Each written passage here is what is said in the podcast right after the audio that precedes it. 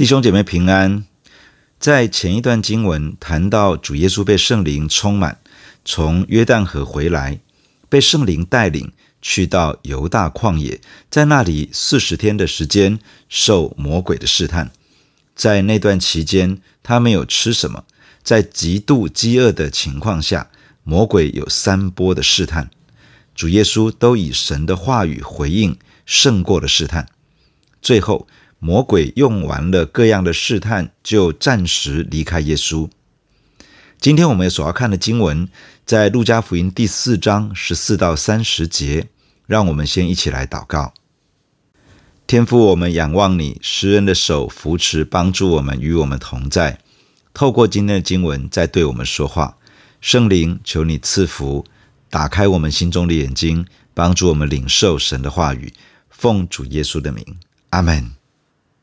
路加福音第四章第十四节，耶稣满有圣灵的能力，回到加利利，他的名声就传遍了四方。他在各会堂里教训人，众人都称赞他。耶稣来到拿撒勒，就是他长大的地方，在安息日，照他平常的规矩，进了会堂，站起来要念圣经。有人把先知以赛亚的书交给他，他就打开。找到一处写着说：“主的灵在我身上，因为他用膏膏我，叫我传福音给贫穷的人，差遣我报告被掳的得释放，瞎眼的得看见，叫那受压制的得自由，报告神悦纳人的喜年。”于是把书卷起来，交还执事，就坐下。会堂里的人都定睛看他。耶稣对他们说：“今天这经。”应验在你们耳中了。主耶稣经过四十天的试探，从犹大旷野回到加利利。那时，主耶稣满有圣灵的能力。马太福音第四章二十三到二十四节这样说：耶稣走遍加利利，在各会堂里教训人，传天国的福音，医治百姓各样的病症。他的名声就传遍了叙利亚。那里的人把一切害病的，就是害各样疾病、各样疼痛的，和被鬼附的、癫痫的、瘫痪的，都带了来，耶稣就治好了他们。因着主耶稣满有圣灵的能力，他的服事中充满了神迹奇事，于是他的名声传遍四方。他在各个会堂传讲神国的道，也彰显神国的全能，许多人。经历到神的医治与大能，其他人看在眼里，众人都称赞他。对于这个带着神大能的人，他们非常欣赏，也赞叹不已。会堂的起源是在南国犹大亡国之后，那时圣殿被毁了，以色列人被掳到外邦的世界，他们在外邦人当中，为了保持信仰，也为了维系犹太人的群体。渐渐发展出会堂。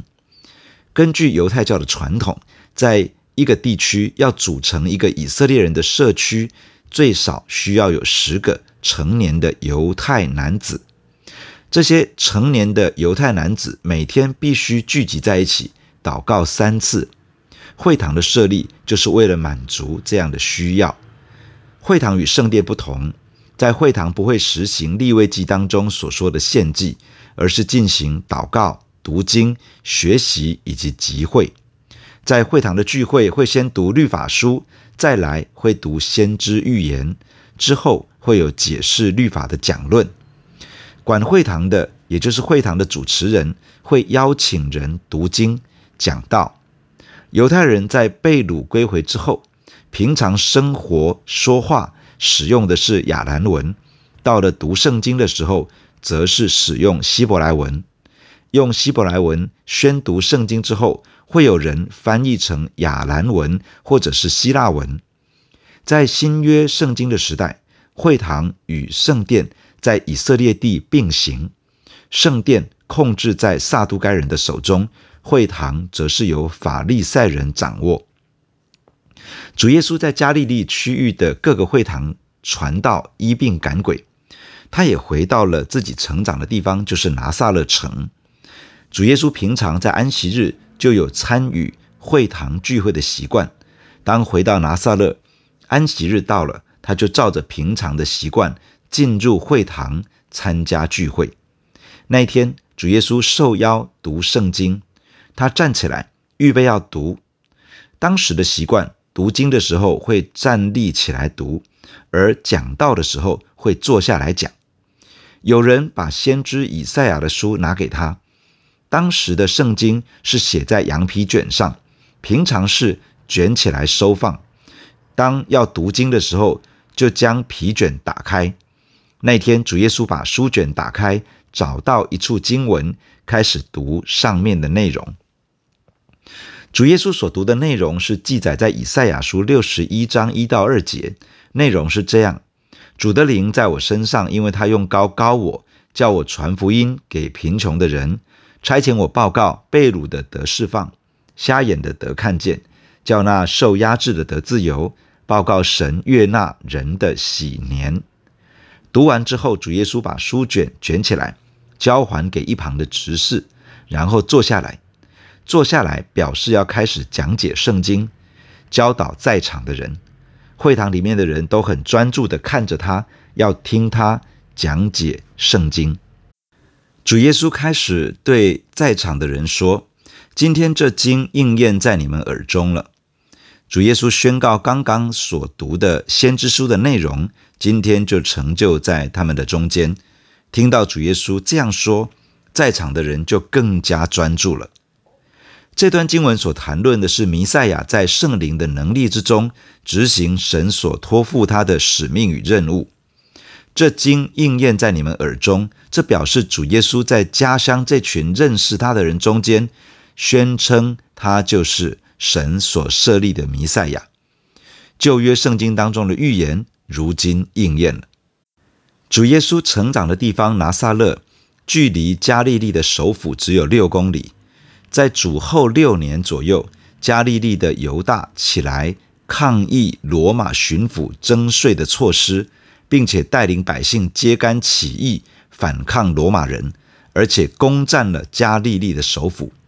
这件事情。在《使徒行传》第五章三十七节有提到，后来叙利亚的罗马总督出兵烧毁了加利利的首府，并且南下攻占耶路撒冷，并且用十字架的酷刑杀死了大约两千名犹太人。加利利的犹大所行的，其实是符合当时许多犹太人对于弥赛亚的期待，他们盼望基督，也就是弥赛亚来到。带领他们推翻罗马人的统治，恢复以色列的独立自主。然而，这一切终归于失败。由于拿撒勒离加利利的首府很近，当地人对于弥赛亚预言视为一个敏感话题，他们很小心处理回应这种弥赛亚式的宣告。如今，有人在他们中间宣称弥赛亚的预言已经应验，他们真的是瞪大了眼睛。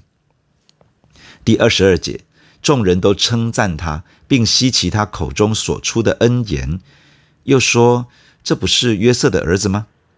耶稣对他们说：“你们必引这俗语向我说：‘医生，你医治自己吧。’我们听见你在迦百农所行的事，也当行在你自己家乡里。”又说：“我实在告诉你们，没有先知在自己家乡被人悦纳的。我对你们说实话。”当以利亚的时候，天闭塞了三年零六个月，遍地有大饥荒。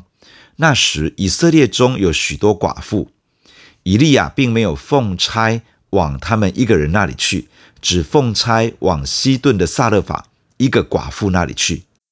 先知以利沙的时候，以色列中有许多长大麻风的，但内中除了叙利亚国的乃曼，没有一个得洁净的。会堂里的人听见这话，都怒气填胸，就起来撵他出城。他们的城造在山上，他们带他到山崖，要把他推下去，他却从他们中间直行过去了。根据考古的发掘，新约圣经时代的拿撒勒城很可能只是一个四百多人的小村庄，在这么小的区域，这么少的人口中。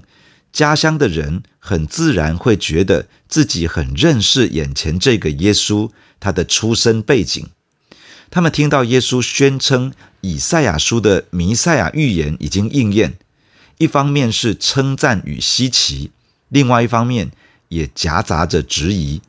他们说：“这不是约瑟的儿子吗？”约瑟是个木匠，在当时的习惯，儿子常常会承接父亲的工作，因此木匠约瑟的儿子，充其量也不过就是个木匠。他们觉得眼前这个人对他们而言太熟悉了。他们觉得，我怎么可能不认识你呢？你怎么可能有什么了不起的地方呢？换句话说，你怎么可能会是弥赛亚呢？这些话虽然没有说出口，主耶稣其实都听得懂。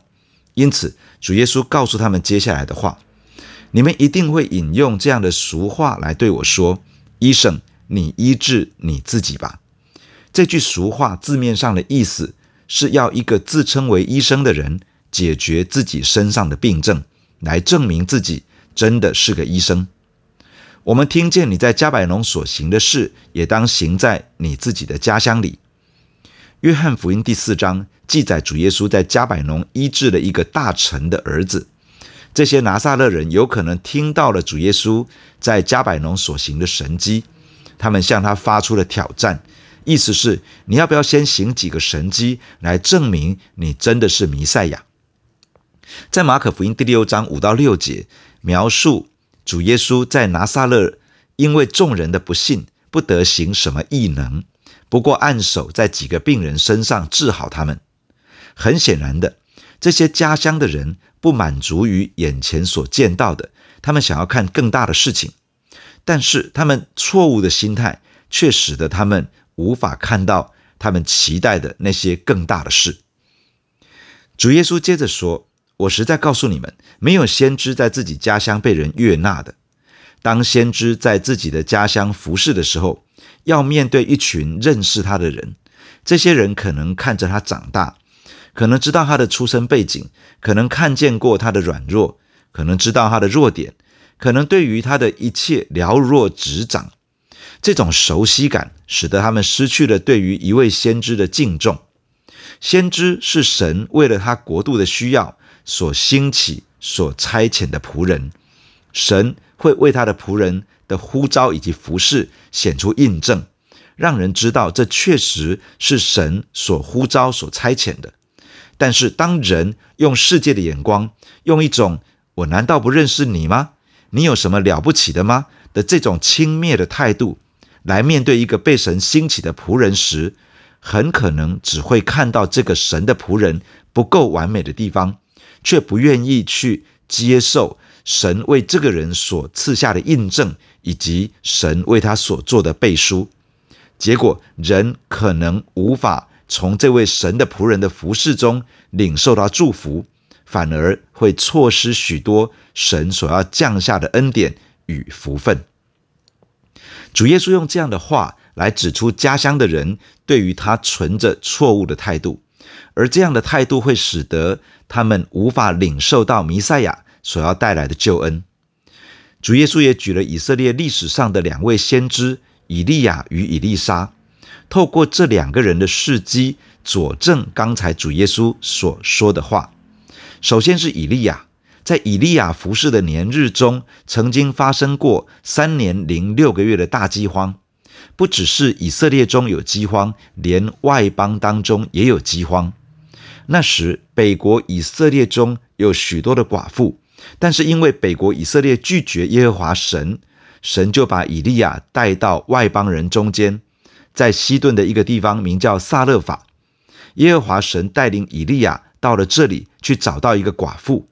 这个寡妇选择相信以利亚所说的耶和华神的话语，结果她经历了神超自然的供应，而她的儿子也经历了神迹，从死里复活。第二个例子是以利沙服侍的过程中所发生的故事。